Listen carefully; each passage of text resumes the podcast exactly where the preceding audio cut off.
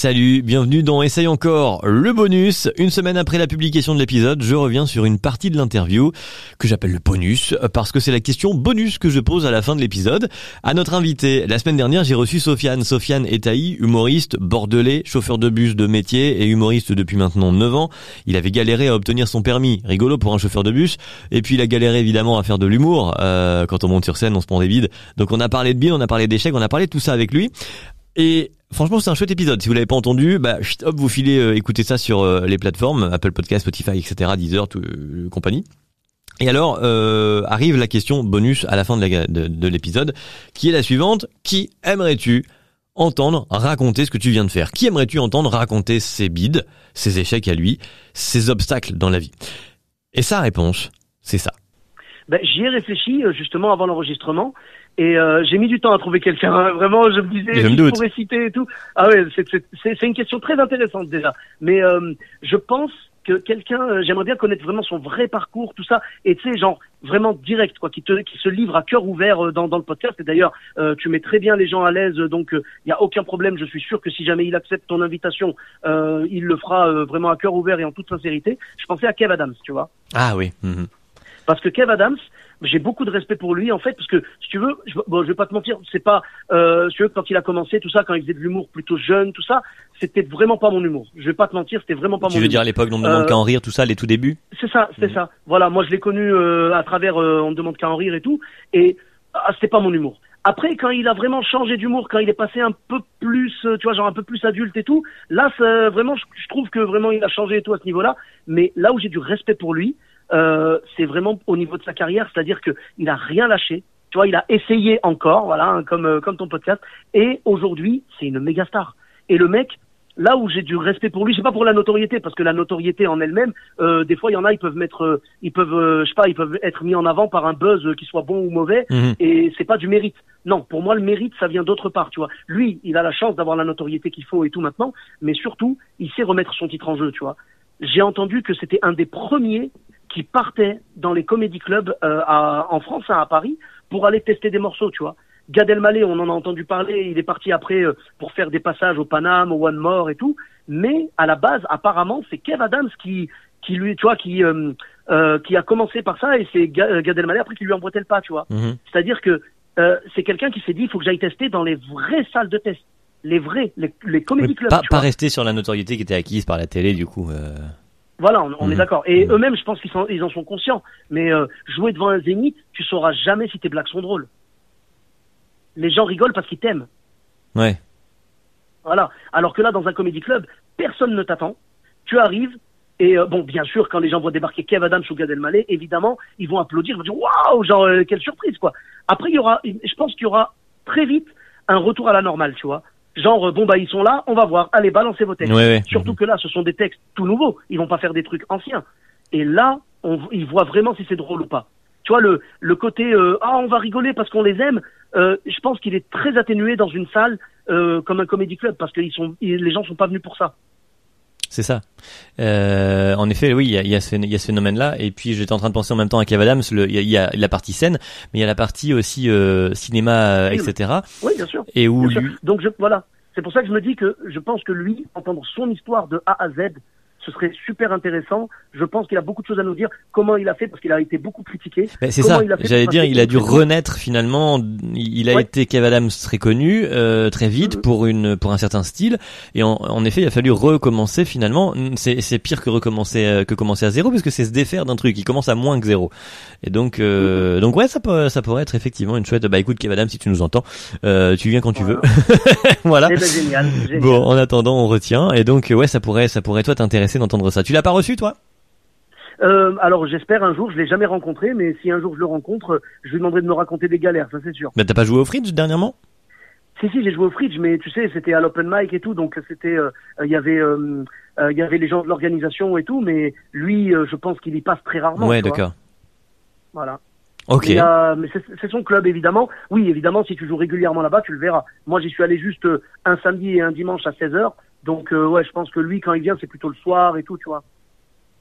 Donc on note Kev Adams dans ta liste euh, très bien. Et t'as oh, éventuellement d'autres euh, d'autres personnes, d'autres noms, même peut-être des gens que tu aurais aimé entendre avant quand avant que tu te lances toi, avant 29 ans par exemple. Eh bien alors, euh, peut-être que un qui pourrait vraiment être intéressant, je rêve de le recevoir, ce serait très symbolique pour moi, ce serait Danny Boone. Ah oui Oui, parce qu'en fait, Danny Boone, il ne le sait pas, hein, mais euh, il est à l'origine du podcast au final. Parce que c'est quand je l'ai entendu faire son sketch, je sais pas si tu le connais, le sketch où il raconte le centre culturel, où il a joué, qu'il y avait un chien qui l'a attaqué et tout. Non, ça me dit rien.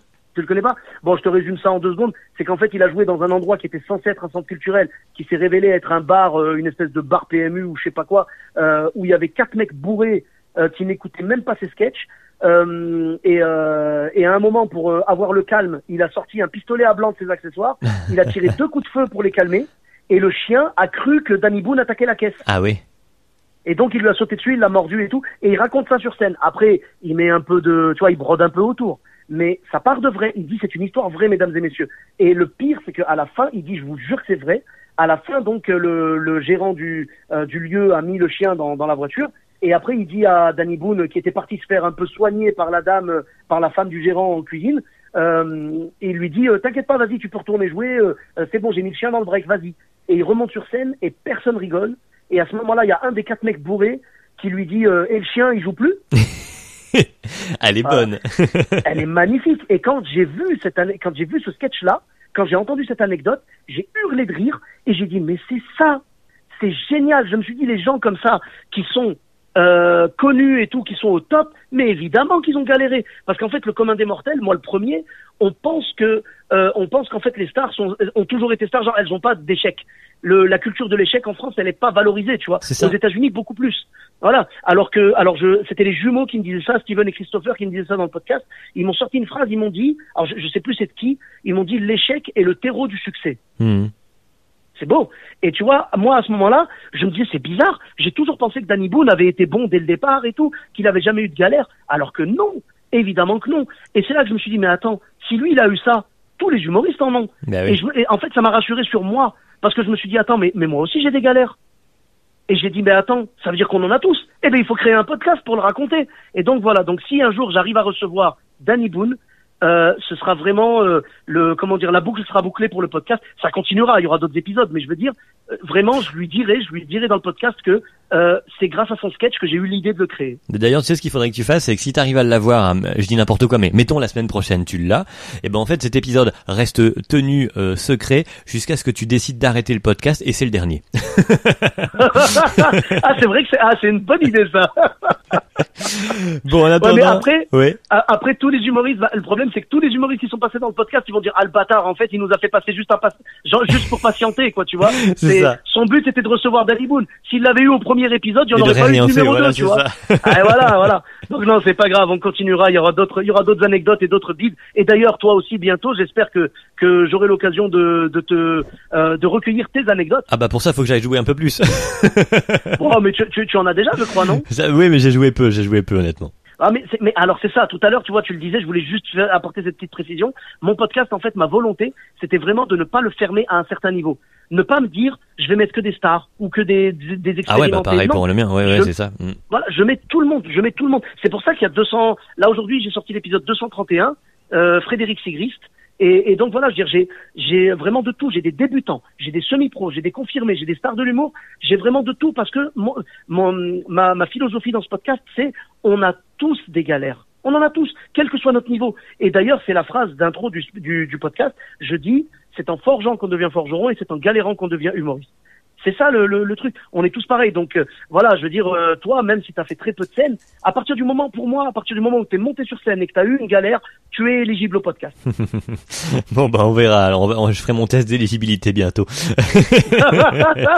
Avec grand plaisir. Merci en Merci tout à cas, toi, Sofiane. Geoffrey, en tout cas. Merci. d'être merci. passé. À bientôt. Merci, à bientôt. Et allez écouter euh, Galère d'humoriste. Allez écouter son podcast à Sofiane, c'est vachement chouette. Il y a plus de 250 peut-être maintenant épisodes. Il y a vraiment de quoi faire. Euh, c'est une belle découverte. Voilà, euh, merci d'être euh, venu écouter, découvrir. Si vous voulez l'épisode en entier, c'est disponible évidemment euh, bah, sur les plateformes de podcast. Hein, euh, voilà, c'est l'épisode 28. Sofiane et Taï de Essaye encore le podcast qui dédramatise l'échec. On est dispo sur Instagram. Je le rappelle, il y a une page si vous voulez ne rien louper du podcast. Ça s'appelle Essaye encore podcast sur Insta. Voilà, c'est aussi simple que ça. Et puis si vous voulez aussi soutenir le podcast, vous pouvez faire des dons. Euh, alors 2 euros ou 12 000 euros, ça c'est selon les comptes en banque, hein, mais euh, vous pouvez. Voilà, sachez-le, il y a les liens donc sur Insta justement, tout est euh, évidemment expliqué. Merci, à bientôt, bah, c'est-à-dire la semaine prochaine. Ciao, bisous.